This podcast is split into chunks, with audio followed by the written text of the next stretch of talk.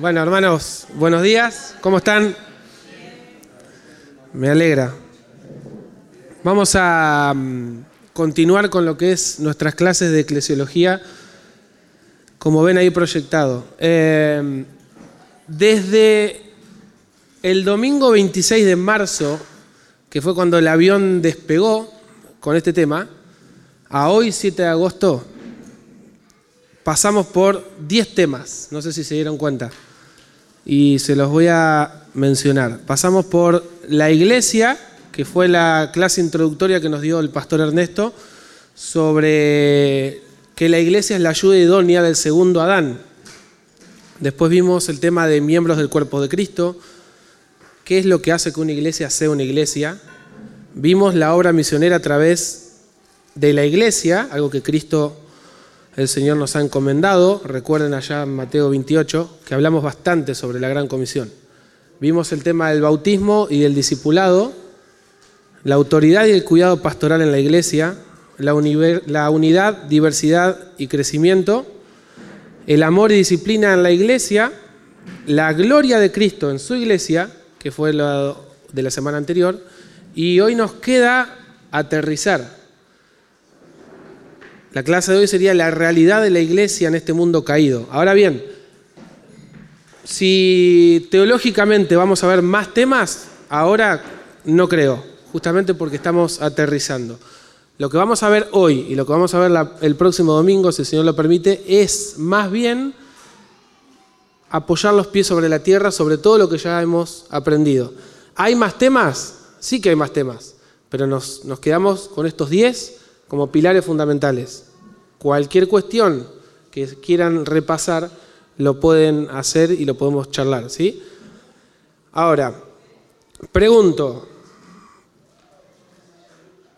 ¿quiénes pueden formar parte de la membresía de la iglesia? Los creyentes, ok. Hemos visto, ¿se acuerdan por allá en Hechos 8 cuando el eunuco está preguntándole a Felipe, ¿Qué impide que yo sea qué? preguntó él. Bautizado. ¿Y qué le dijo Felipe?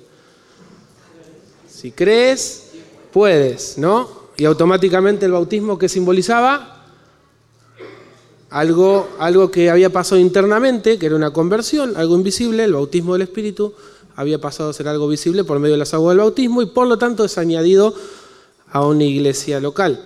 Entonces, según el Nuevo Testamento, todos aquellos que profesan ser cristianos y pertenecen a la familia de la fe de manera universal, esa iglesia universal, deben ser parte de una iglesia local. Hasta ahí estamos bien, ¿no? Esa iglesia local tiene, eh, primero que es específica, está en un lugar, pero tiene miembros específicos. Cada uno de los miembros de IBM Campana deberíamos reconocer quiénes son sus miembros. Y también tiene un liderazgo bien constituido. También hablamos sobre ese tema. ¿Se van acordando? Bueno, es más o menos como lo que Lucas dice en el capítulo 2, versículo 47 del libro de los Hechos, cuando dice que el Señor añadía al número de ellos los que iban siendo salvos. ¿A quién? ¿A dónde añadía? A la iglesia. Entonces, a estas alturas, todos deberíamos concluir que la membresía de la iglesia no es opcional. ¿Alguno piensa que es opcional? A la luz del Nuevo Testamento. ¿Sí o no? ¿Sí o no? No, ok. La iglesia ocupa un lugar central en el propósito redentor de Dios y por lo tanto debería ocupar un lugar central en nuestra vida. Dentro de la iglesia nosotros somos pastoreados, cuidados y nutridos. Dentro de la iglesia podemos poner en práctica los dones que el Señor dio a la iglesia y cuando nos habla la escritura de ese unos a otros, unos con otros, es donde se van a poner en práctica justamente los dones que el Señor dio a su pueblo. Y es dentro de la iglesia local donde uno se beneficia con una interacción vital con el resto de los demás, porque la iglesia es un cuerpo, no nos desvinculamos. Por lo tanto, nadie puede desarrollar ni mantener vida espiritual saludable y balanceada sin ser parte activa de una iglesia local. Si estamos solos, es difícil practicar justamente lo que el Nuevo Testamento nos enseña. Ahora bien, tanto para aquellos que son miembros de IBM Campana, como los muchos, son varios, los que quieren ser miembros de esta congregación, no sé cuál es tu expectativa con IBM Campana, pero lo que sí te aseguro es que vas a encontrar una iglesia extremadamente imperfecta, pero que se refugia en la gracia y en el Evangelio del Señor y que quiere obedecer. Pero no busques una iglesia perfecta porque no la vas a encontrar. Y no somos una iglesia perfecta por un factor sumamente importante que es el factor pecado y el factor Satanás. No somos una comunidad perfecta, como dije antes. Eh, está el factor pecado mío, de mi hermano, el factor Satanás. Y en cuanto al factor del pecado, que es lo primero que quería ver, es que a pesar, todo esto es como introducción, ahora vamos a entrar en, algo, pero quiero que esto que estoy diciendo ahora, que es un repaso abuelo de pájaro o abuelo de avión, como comenzamos hablando, eh, lo tengan en mente antes de entrar en la realidad de la iglesia. ¿sí? Entonces, está el factor pecado. El factor pecado, a pesar de lo importante que la iglesia es para el creyente y para el testimonio de la verdad en el mundo, porque recuerden que somos una embajada del reino de los cielos acá en la tierra, estamos lejos de ser una comunidad perfecta. Eso se entiende, ¿no? Nadie de los que estamos acá somos perfectos. De hecho, estudiamos en varias ocasiones Mateo 18, que nos enseña justamente la disciplina de la iglesia.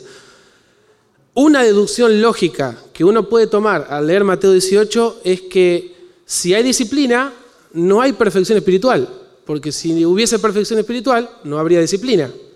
Entonces, eso es una lectura espejo sumamente sencilla. Si la misma escritura me está advirtiendo a mí y me está instruyendo a cómo reaccionar en cuanto a la disciplina y al pecado, significa que nadie de los que estamos acá es perfecto, ninguno o por lo menos anhelo que ninguno piensa que lo es. Cada uno se encuentra en un proceso de madurez y crecimiento. Pablo lo dijo, Filipenses 1.6, aquel comenzó la obra y la va a perfeccionar. Eso es un proceso hasta que él regrese. Incluso a veces arrastra dolor personal, pero también colectivo para la congregación. Miren lo que dijo David en el Salmo 32.3. Si lo quieren buscar, búsquenlo, si no yo se los leo. Mientras callé mi pecado, mi cuerpo se consumió, trajo dolor, físico incluso, con mi gemir durante todo el día.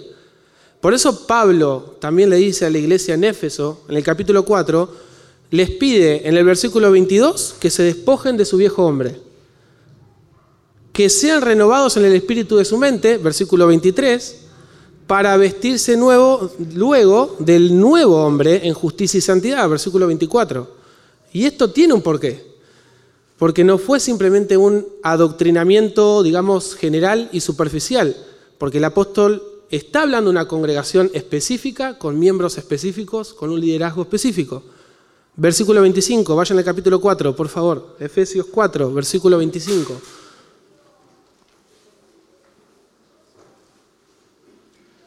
Dice así la palabra del Señor.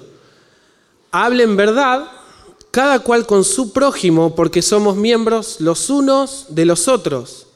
Somos miembros los unos y los otros. ¿Qué significa eso? Que no estamos aislados, estamos unidos.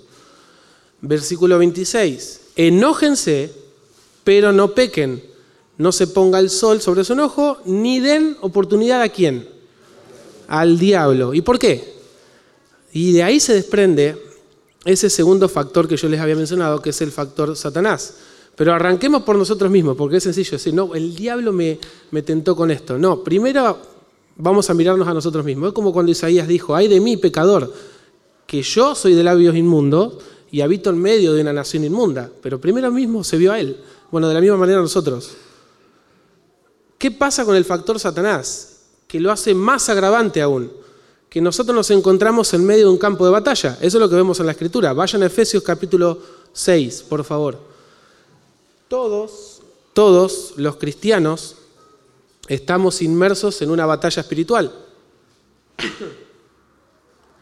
Dice así Efesios 6, versículo 12, porque nuestra lucha no es contra sangre y carne, contra personas simplemente, sino contra principados, contra potestades, contra los poderes de este mundo de tinieblas, contra las fuerzas espirituales de maldad en las regiones celestes. Así que quieras creerlo o no, estamos en medio de un campo de batalla. Luchamos contra un enemigo que es astuto, que es cruel y que va a hacer todo lo posible para hacer esto, dividirnos, estorbar nuestro crecimiento e inutilizar nuestro testimonio en el mundo. ¿En el creyente lo puede lograr? ¿Nos puede hacer perder? ¿Al creyente lo puede hacer perder? No, pero puede generar conflicto grande. Entonces, ahí está la, grandeza que tiene la iglesia y su unidad y la necesidad. Solo me pierdo. Necesito de mi hermano. ¿Qué pasa cuando el cristiano no es consciente de esta realidad? ¿Qué piensan que puede llegar a pasar? Un poco ya mencionaron, nos, podemos perder. Allá, Vic. Se aíslen, perfecto, sí. ¿Alguna idea más? Presa fácil. Presa fácil. ¿Quién anda como león rugiente? Una guerra espiritual,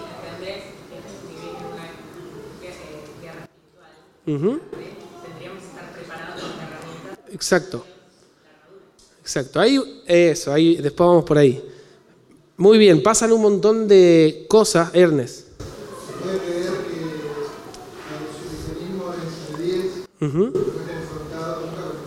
No tiene cero rendición de cuenta, podríamos decir. Yo vivo mi cristianismo a mi manera, si total no tengo nadie que me diga nada. Es fácil ese cristianismo. Bueno, lo que sucede es que en vez de beneficiarnos, es un poco de lo que estamos hablando en conjunto. Yo puse algunas más, y podemos mencionar un montón. Es una pregunta general. Pero en vez de beneficiarnos y de ser una parte activa de una congregación, terminamos encontrando tropiezos innecesarios pero porque el problema es que teníamos expectativas irrealistas. Yo me acerco a una congregación pensando una cosa y digo, no, pero al final son más pecadores que los que están en la calle y muchas veces pasa. Si vengo con una idea irrealista, me van a pasar muchas cosas. Frustración, queja, murmuración, cualquier cosa se desprende de no tener un concepto claro de la realidad de la iglesia. Y eso pasa cuando elevamos la vara tan alta que perdemos de vista que estamos inmersos en un mundo caído dentro de una guerra espiritual, donde Satanás, como dije antes, anda como león rugiente buscando a quien devorar. 1 Pedro 5.8. Entonces, si yo me voy a acercar, el, el, punto acá no está mal que yo busque la excelencia, el punto acá es que yo eleve mi vara tan alta que digo, si esto no concuerda conmigo, entonces esta iglesia la descarto. De hecho, el fariseísmo, cuando nace, no nace mal, nace bien, pero se desvía, ¿por qué? Por autocentrarse en sí mismo lejos de la escritura. Pero eso es otra historia. Si yo me acerco a una iglesia esperando su perfección, evidentemente mi expectativa, y no se olviden, está lejana a la realidad. Campana no es perfecta, como Villa del Parque no es perfecta, como Grace no es perfecta, como la IBCJ, la IBI y todo lo que quieran nombrar no es perfecta. Entonces, teniendo en cuenta, teniendo en cuenta estos factores, el del pecado de cada uno de ustedes, mío, y el factor Satanás, quiero que veamos dos preguntas. La primera es, como ven ahí, ¿cuál es la realidad de la iglesia de este lado de la eternidad mientras se encuentra militando, transitando, peregrinando en este mundo caído? Esa es la primera parte la realidad de la iglesia. La segunda parte, que sería el domingo que viene, ese es el bosquejo, ¿qué expectativas debemos tener a la luz de lo que la iglesia realmente es? ¿Qué expectativas tenemos nosotros? Está hablando de nosotros. No según el ideal que nosotros quisiésemos que fuese, y ahí ya estamos hablando de la realidad de sus miembros. Entonces, por un lado, la realidad de la iglesia, por otro lado, el domingo que viene, si el Señor lo permite, la realidad de sus miembros, primeramente. Vamos con la realidad de la iglesia. Hay distintos aspectos que nosotros como miembros de IBM Campana, y quiero hablar a IBM Campana, no quiero ser tan general, es que tenemos que tener en cuenta a la hora de evaluar nuestra congregación en su condición actual. Y tengo mi idea es ver tres objetivos claros, que cuando terminemos este domingo tengamos tres objetivos en mente. La realidad de una composición mixta, fíjense qué paradoja, ¿ah? la realidad de una composición mixta de creyentes e incrédulos en la iglesia, nuestra responsabilidad de evitar ese primer punto y nuestro descanso el que el Señor edificará su iglesia. ¿Ok? ¿Estamos hasta ahí? La realidad de una composición mixta, nuestra responsabilidad y el descanso que tendríamos que tener nosotros para con el Señor. En cuanto a la composición mixta, ¿cómo arrancamos? ¿Quién tiene que ser miembro de una iglesia? ¿Y por qué hay inconversos? A veces. ¿Qué piensan de eso? Si sabemos que las iglesias tendrían que estar compuestas únicamente por creyentes. El Señor salva y el salvo va a manifestar su salvación. Y cuando hacemos eh, cursos de nuevos miembros, talleres, entrevistas, ¿por qué se filtra eso? Algún conocimiento presa que eso puede parecer como que. O sea que las barreras que hacemos, ¿sirven o no sirven? ¿Son necesarias o no? ¿Pero son infalibles? Ahí está el gran problema. Fallamos. En teoría, teológicamente, respondiendo correctamente, no, solamente los creyentes deberían ser los que están en la congregación, o por lo menos miembros de la congregación. No deberíamos aceptar a un no creyente en la congregación pero es algo que realmente pasa. Cuando digo creyentes, me estoy refiriendo no al que dice yo creo en Dios, porque la escritura nos dice que los demonios creen y tiemblan, me refiero a una persona transformada por el poder de Dios, que experimentó un nuevo nacimiento, que cambió su corazón, no perfección, estamos hablando de que se arrepintió de sus pecados y puso su fe en el Señor Jesucristo como su Señor y Salvador. No estamos hablando de perfección ni madurez espiritual porque eso va creciendo paulatinamente. Él comenzó la obra, él la termina, es un proceso. Ahora bien, una nota al margen es que este nuevo nacimiento va a marcar diferencias entre el creyente genuino y el que no. Deberíamos verlas nosotros. Pero hay algo que me gustaría mencionarles. Si ustedes han leído el Antiguo Testamento y el Nuevo, van a ver que hay un paralelo, pero en el Antiguo Testamento nosotros veíamos que todos los israelitas que pertenecían al pueblo de Dios disfrutaban, independientemente de su condición de su corazón, ¿no? Ellos disfrutaban de las bendiciones de Dios. Porque eran la nación del pacto. Dios hizo un pacto unilateral con ellos y ellos disfrutaron de bendiciones terrenales de Dios y en algunos casos espirituales, pero no necesariamente todo israelita, Pablo lo dice, todo israelita es salvo. Pero en el Nuevo Testamento es distinto. En el Nuevo Pacto debería estar compuesto únicamente por hombres y mujeres regenerados, y vayan a Jeremías 31, por favor, debería estar compuesto por hombres y mujeres regenerados con la ley de Dios escrita en sus corazones. Noten lo que dice Jeremías 31, es un precioso pasaje para que puedan leer en sus casas. Pero el versículo 33 del, capítulo 31 del profeta Jeremías dice lo siguiente, porque este es el pacto que haré con la casa de Israel después de aquellos días. La nación no es perfecta. ¿ah?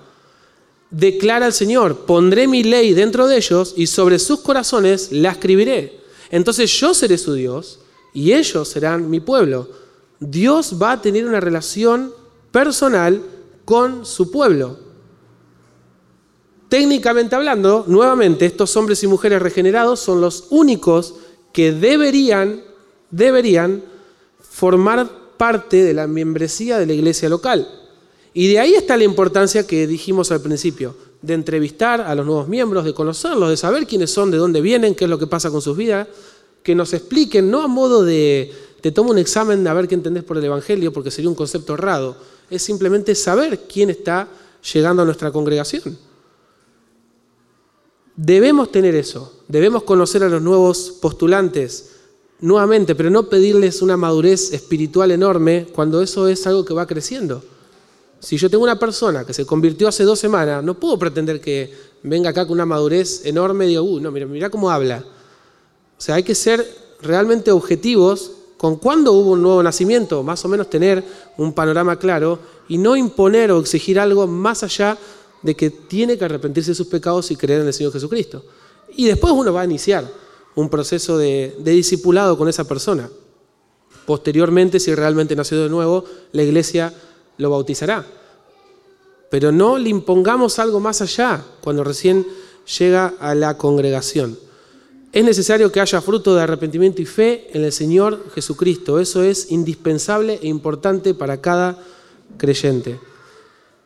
Hechos 2, 38 lo dice esta, de la siguiente manera, arrepiéntanse y sean bautizados cada uno de ustedes en el nombre del Señor Jesucristo para perdón de sus pecados y recibirán el don del Espíritu Santo. Arrepiéntanse y sean bautizados. Si ya lo bautizamos, ¿dónde lo metemos? A la iglesia local. Entonces ve que va todo de la mano. Ahora, esto nos presenta una paradoja. ¿Quién sabe lo que es una paradoja? ¿Quién sabe? Nada tengan vergüenza, aquí no un examen. El examen viene dentro de dos semanas, después les cuento. ¿Qué es una paradoja?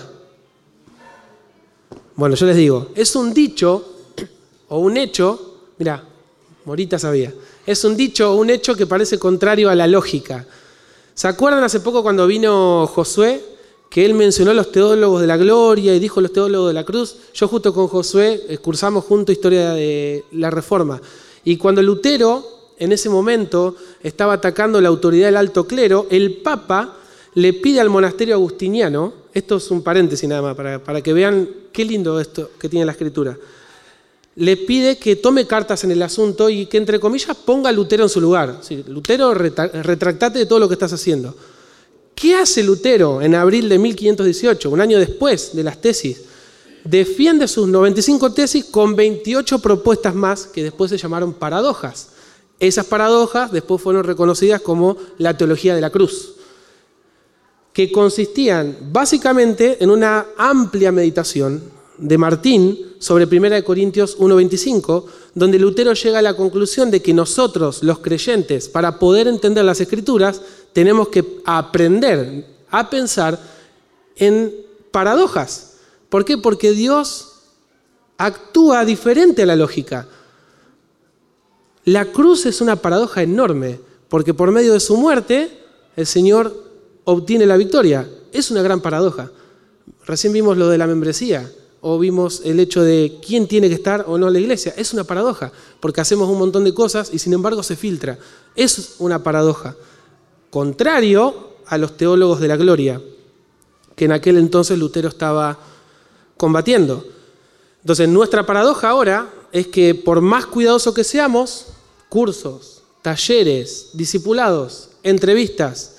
Ninguna iglesia puede garantizar que un inconverso va a ser parte de la membresía. No lo podemos filtrar 100%, porque nuestro juicio es falible, nuestra capacidad de evaluación es extremadamente limitada. Pero lo tenemos que evaluar. Y esa es una realidad. La iglesia tiene la responsabilidad de evaluar quién va a ser nuevo miembro y quién no y no es responsabilidad únicamente del liderazgo, sino de cada uno de los miembros. Porque es sencillo decir, claro, tomamos a tal persona como miembro y después el tiempo demostró que no lo era.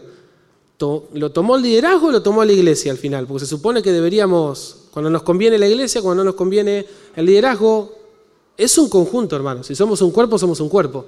División no debería estar reflejado en una decisión tan grande como expulsar o admitir a alguien dentro de la iglesia. Lo evaluamos todos, pero es posible que cometamos errores. Jeremías, ¿siguen en Jeremías? Jeremías 17, 17 nos habla de que solo el Señor es el que conoce nuestros corazones. Yo, el Señor, escudriño el corazón, pruebo los pensamientos para dar a cada uno según sus caminos, según el fruto de sus obras. Yo no conozco el corazón de cada uno de ustedes, como ustedes no conocen el mío. Y eso es difícil para el ser humano y tenemos que confiar de alguna manera en lo que nosotros estamos percibiendo cuando se da un curso de nuevos miembros, cuando se dan entrevistas, cuando conocemos a una persona. Pero podemos cometer errores igualmente. Ahora sí, nuevamente, un juicio infalible, perdón, un juicio falible una capacidad de evaluación limitada y el Señor nos, encomienda el papel de la disciplina de la iglesia, que también nos podemos equivocar con la, disciplina de la iglesia. Bueno, otro terreno más. Hablamos bastante sobre esto solo para repasar. De acá se desprende una importancia, una importancia en esta disciplina de lo que es eh, el tema de, disciplinar a alguien. ¿no? Es, complicado, eh, es un proceso largo, Pero Cristo establece la posibilidad en Mateo 18 de excluir a aquellos que previamente habían sido excluidos. Yo no voy a excluir a alguien o sacar a alguien de la iglesia si no fue incluido. Entonces el Señor nos está dando un patrón de que algo que puede pasar. Y es un problema con el que vamos a lidiar hasta que el Señor venga, ¿no? En el Nuevo Testamento hay distintas advertencias de apostasía. De hecho, los mismos apóstoles no asumían, o mejor dicho, no tenían la certeza de que todos los que eran miembros de la iglesia eran creyentes genuinos. Demas es un ejemplo. Y Meneo y Alejandro, otro ejemplo. El mismísimo Judas Iscariote es un gran ejemplo. No están por casualidad en las escrituras porque salieron de nosotros, pero en realidad no eran de nosotros, porque si hubieran salido de nosotros o si hubiesen sido de nosotros, habrían permanecido con nosotros, pero salieron a fin de que se manifestara que no todos son de nosotros.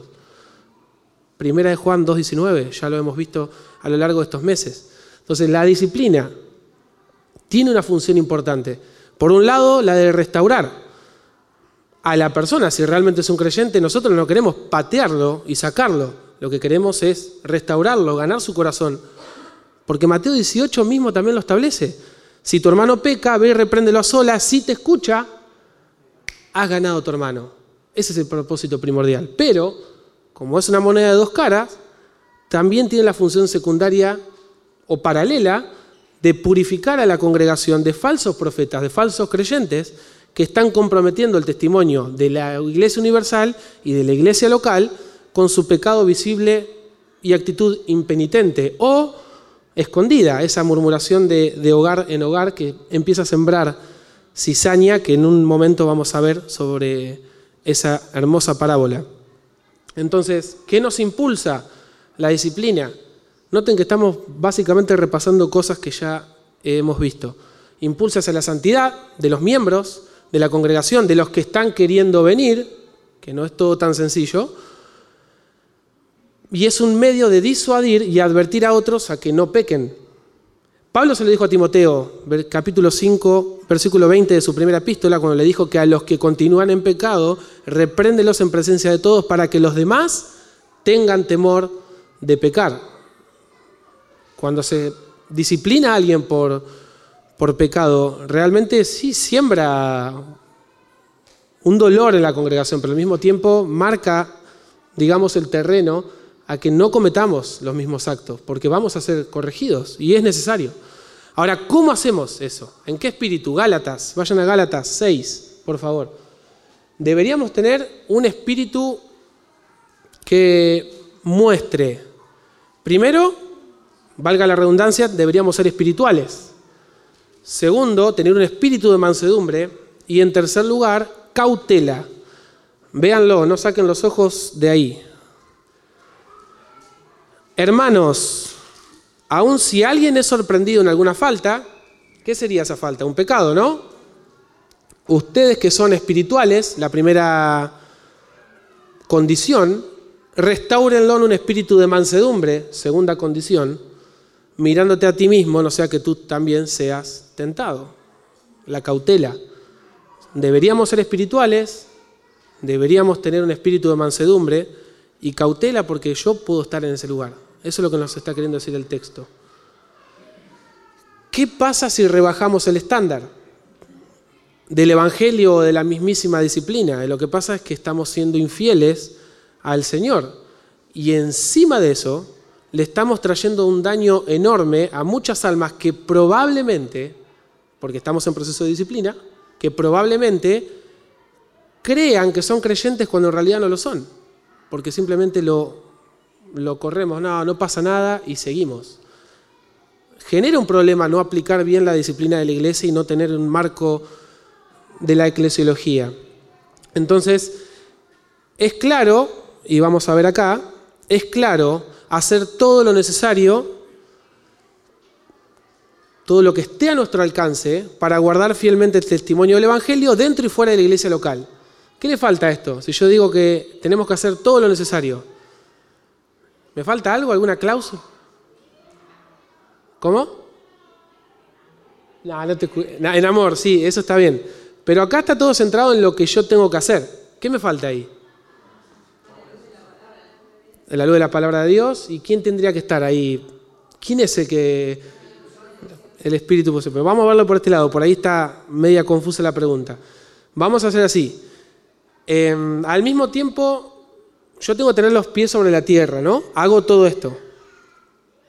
Tenemos curso de nuevos miembros, relaciones para conocer a las personas que van a venir, poner en práctica la disciplina de la iglesia, crecer en nuestras relaciones interpersonales, etcétera, etcétera. La respuesta de todo eso, ¿es necesario o no? ¿Sí o no? Necesitamos eso, sí. ¿Y queda ahí? Yo necesito descansar en qué? En el Señor. Entonces, la respuesta a las preguntas que podríamos llegar a hacer, ¿qué tendríamos que hacer? Sí, son buenas barreras. Hacemos un curso, hacemos talleres, le- vamos a la casa de la persona, tomamos mate, lo conocemos, invertimos tiempo, que es necesario y es valiosísimo el tiempo, recursos, estudios, todo lo que queramos. Pero si no nos amparamos en el Señor, todas esas tácticas quedan truncadas en la nada misma. Entonces, esta definición, si yo no me amparo en Mateo 16, 18, cuando el Señor le dice a Pedro, yo voy a edificar a mi iglesia, queda la mismísima nada. Podríamos cambiar la definición de esta manera, que es necesario hacer todo lo que esté a nuestro alcance para guardar fielmente el testimonio del Evangelio dentro y fuera de la iglesia local, descansando en el Señor y en sus promesas, porque Él está edificando su iglesia, independientemente que haya un inconverso o no. Si yo entiendo que es la iglesia de Cristo y que Cristo, cuando venga a buscar a su esposa, la va a encontrar intachable, dentro de ese intachable están las personas que realmente no son cristianas y van a salir. Así como salió Judas, que estuvo ahí, va a salir. La iglesia es de Cristo y Él está santificando a su iglesia. Mateo 13, y acá trabajan ustedes. Vamos a ver una parábola. Vamos a ver la parábola, paréntesis, si bien no está hablando de la iglesia, quiero que tomen un principio, no vamos a hacer exégesis del pasaje. Vamos a ver el tema de la parábola del trigo y la cizaña. Mateo 3 está lleno, está repleto de parábolas. Y quiero que respondan esto. ¿Dónde está cada hijo de Dios? ¿Dónde están los hijos del maligno? ¿Dónde se encuentra la iglesia y qué es lo que nos está enseñando esto? Lo van a ver todo en el texto, no es muy, no es muy complicado y quiero que presten atención, no sé si se llega a ver ahí abajo. Si ustedes ven Mateo 13 desde el capítulo, perdón, desde el versículo 24 al 30 van a ver la parábola. Del versículo 36 al 43 la explicación de esa parábola. Así que los dejo unos minutitos con eso y respondemos estas preguntas, por favor. Bueno, ¿qué, grupito terminó? Pasaron cinco minutos, acá, acá terminaron ellos. ¿Qué aplicado? ¿Vos? Bueno, ¿cómo estamos? A ver, ¿quién se... Ah, miren, mientras lo- los hago distenderse un cachito. ¿Cuál es el trigo y cuál es la cizaña? ¿Y por qué? ¿Cuál es, cuál es cuál? ¿Y por qué? De un oído no escucho, así que hablen fuerte, por favor. ¿Cuál? ¿El trigo es aquel? ¿Y e- cuál es cuál? De a uno, de a uno, uno solo que. Allá, Gaby. Ah, bueno. ¿Por qué? Paradoja. ¿Sabían por qué crecen juntas? ¿Quién sabe por qué crecen? Allá. Jackie, sí. El trigo en realidad mira hacia abajo, ¿Por qué? no está erguido orgulloso. Su fruto pesa. Otra. Ahí está. En realidad, fíjense qué paradoja. El trigo es el que está caído porque tiene fruto y lo tumba el fruto y la cizaña queda así. Pero son parecidas, ¿no? ¿Les parece? Bueno, se me ocurrió descargarla hoy a la mañana porque dije estaba bueno para, para ver la diferencia de por qué. Eso es contexto, digamos, agrocultural, brother. Contexto agrocultural para, para entender. Va- vayamos, vamos juntos a, a la, a la parábola, por favor. Y ahora respondemos las preguntas. Pero fíjense, noten algunos pasajes. Yo, antes que nada, nuevamente, porque esto después queda en la grabación, La parábola no nos está hablando de la iglesia per se, pero lo podemos aplicar, ¿sí? ¿Por qué? Porque cada hijo de Dios está inmerso en el mundo de Dios. Este no es el mundo de Satanás, es el mundo, Dios creó este mundo. Que esté Satanás como un león rugiente no quiere decir que sea su mundo. Y la iglesia local, ¿dónde está? En el mismo mundo, en un mundo caído. Entonces, pensándolo de esta manera, por eso quise traer esta parábola y no resulta tan descabellado que en, en una congregación lamentablemente alberguemos un inconverso. Ahora bien, vamos al pasaje. Fíjense que Mateo describe la parábola de Jesús diciendo que la cizaña se sembró entre el trigo, ¿no? Versículo 25 nos dice que se sembró entre el trigo. Luego, ante la, negativa de permitir que arranquen a la cizaña, ¿por miedo de qué? De arrancar el trigo, dice el versículo 30 que ambos crecen juntos. Ahora, todo esto tiene un final inamovible. Fíjense el versículo 40 al 43, porque nos dice que así como la cizaña se recoge y se quema en el fuego, de la misma manera serán el fin del mundo. El Hijo del Hombre enviará a sus ángeles y recogerán en su reino a todos los que son piedra de tropiezo y a los que hacen iniquidad, y los echarán en el horno de fuego, allí será el llanto y el crujir de dientes, y entonces, después de eso, los justos resplandecerán como el sol en el reino de su Padre. El que tiene oídos, que oiga. Entonces, van a crecer juntos hasta incluso... Esto pasa en el mundo, ¿no? Estamos inmersos. Y ahora yo les pregunto, ¿quién es el que siembra la buena semilla? Según esto, el Hijo del Hombre. ¿El campo qué es? El mundo. ¿La buena semilla? ¿No? nosotros, los hijos de Dios. ¿La cizaña? Entonces, tenemos la cizaña entre nosotros, ¿no? En el mundo y puede pasar dentro de la congregación. ¿El enemigo quién es? Entonces no es la persona, es el diablo. Coincidimos en lo que dice el texto. La ciega, ¿qué es? El fin de los tiempos, el fin del mundo. Y los segadores, los ángeles. Entonces, ¿dónde está cada hijo de Dios? ¿Y dónde está cada maligno, hijo del maligno? En el mundo. ¿Y dónde está la iglesia? Entonces, ¿qué nos enseña esto? Uh, pará, no, así no. ¿Cómo? ¿Quién dijo algo? Y puede, nos puede pasar acá, pero tiene un final inamovible, que va a haber un tiempo en el que eso ya no va a pasar. Cielos nuevos y tierra nueva. Entonces, sea lo que sea que esté pasando de este lado del cielo, va a afectar a la congregación y es verdad que afecta. Y a nosotros nos ha pasado y es lo más probable que a MacArthur y a Sugel también le pasó. Pero es algo normal, eh, triste, pero normal que sucede de este lado del cielo y por eso estamos todos anhelando lo que son los cielos nuevos y tierra nueva, donde nada de todo esto va a pasar. Ahora, una aclaración importante antes de terminar es que tenemos que reconocer algo. Los que somos miembros de esta congregación, los que quieren ser miembros de esta congregación también, es que dentro de esta composición mixta, tanto de creyentes como de incrédulos, no le podemos echar la culpa siempre al, inconverso que va a ser parte de una iglesia, lamentablemente. Tenemos que reconocer nuestro propio pecado y nuestras luchas día a día pero no con una actitud de pesimismo, porque junto con nuestras luchas y pérdidas hay victoria, porque la Escritura nos dice que en Cristo somos más que vencedores.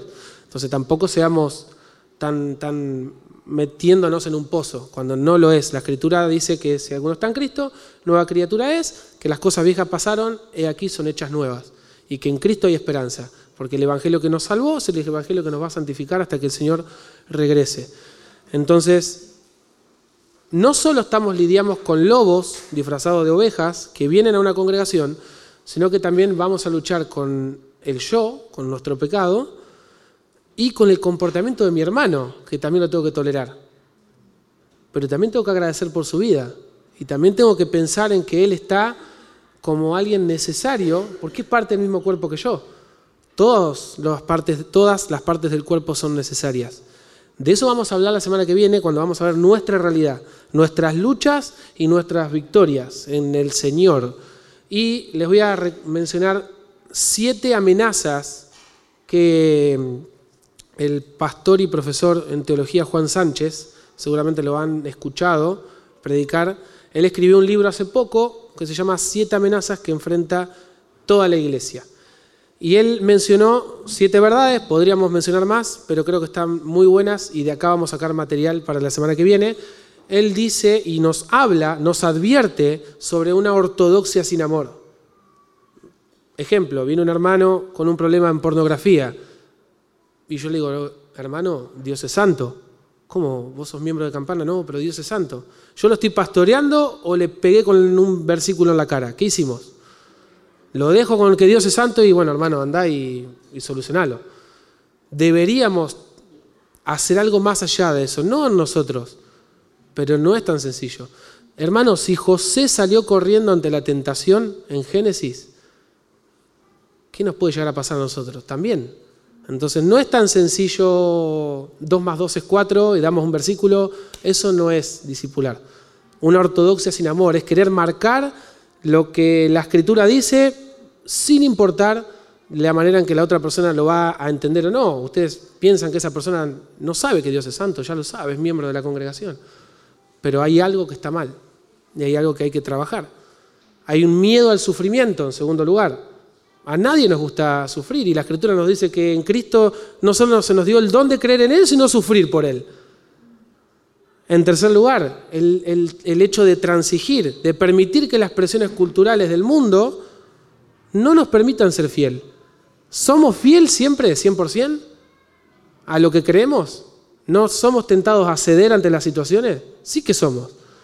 Seríamos totalmente ingenuos si decimos que no, y mentirosos, porque la realidad es que a veces nos cuesta este tema. La tolerancia al pecado. El libro de Apocalipsis tiene las cartas y, el Señor condena el hecho de tolerar el pecado. Pablo lo hizo a los corintios. No toleren el pecado, no tienen por qué tolerarlo. Y nos pasa, no solamente que a veces toleramos lo nuestro, sino que toleramos lo del otro por miedo a que diga algo y viceversa. Una buena reputación individual, alguien que quiere exaltarse sobre sí mismo, sobre los hermanos, es el pecado del orgullo, es algo que está en nosotros. Dudar de nosotros mismos, cuando en realidad deberíamos descansar en Él y en su obrar. Y en último lugar, habla sobre la su autosuficiencia, como si no necesitáramos del Señor y de su iglesia. Algo que mencionaba Ernesto hace unos momentos, que yo podría estar afuera pensando que puedo vivir mi cristianismo a mi manera, sí, independientemente eh, tengo un hermano o no, yo puedo servir al Señor desde donde estoy, sentado en mi casa por YouTube o como yo quiera. Total, es sencillo, yo no le tengo que rendir cuentas a nadie y soy autosuficiente. Yo y el Señor y nadie más.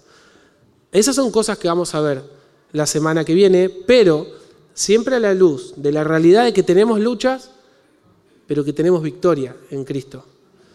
Y una verdad importantísima em, es que nosotros vivimos entre Romanos 7 y Romanos 8. Sabemos que hay pecado en nosotros, pero que no hay condenación por lo que estamos en Cristo Jesús. Y eso es la gracia pura del Señor y su Evangelio. ¿Sí? ¿Oramos? Padre, te damos muchas gracias porque tú eres un Dios glorioso, un Dios maravilloso, que nos has dado la iglesia para que nosotros la cuidemos, porque es columna y baluarte de la verdad. Y no obstante, Señor, tú sabes de nuestras debilidades y cómo podemos flaquear y lamentablemente albergar entre nosotros a personas que no son de tu pueblo. Y no solo te oramos para que tú quites a esas personas, sino que tú las transformes y las traigas pero con un corazón nuevo y regenerado, Señor. Gracias por esta iglesia, oramos por sus líderes, que tú los uses y que tú uses a toda la congregación para que puedan tener el mismo peso que tú tienes por tu esposa, a la cual estás santificando para el día de tu regreso. En el nombre de Jesús, amén. Ah, y hay otra cosita más, que ya no tiene que ver con la clase en sí. Les había dicho que dentro de la semana que viene, no, la otra vamos a hacer, no es un examen, es un, vamos a hacer un trabajo práctico. Junto con Seba, tuvimos una conversación con Ernest y se nos ocurrió, a Ernest se le ocurrió la idea, no a nosotros, a Ernest se le ocurrió la, buena idea de, de, hacer un... No, no, pero es una muy buena idea. Es la idea de todos estos temas poder bajarlos, ¿no? Y vamos a, adelantarles la semana que viene. Aguant- aguanten un cachito, aguanten un cachito. Shh. La idea es adelantarles la semana que viene las preguntas, o sea, lo, que vamos a hacer. Ninguno de los grupos va a saber qué le va a tocar, pero la idea es darle diluido, o sea, bueno, ¿qué enseñamos acá? ¿Qué- esto, lo otro, y que ustedes se, se vayan, lo vayan viendo entre ustedes ahí con el murmullo, y, pero vamos a estar ambos acá. ¿Es el domingo que viene o el otro? El otro, ahí está, era para saber si estaban atentos. Eso solo, hermanos.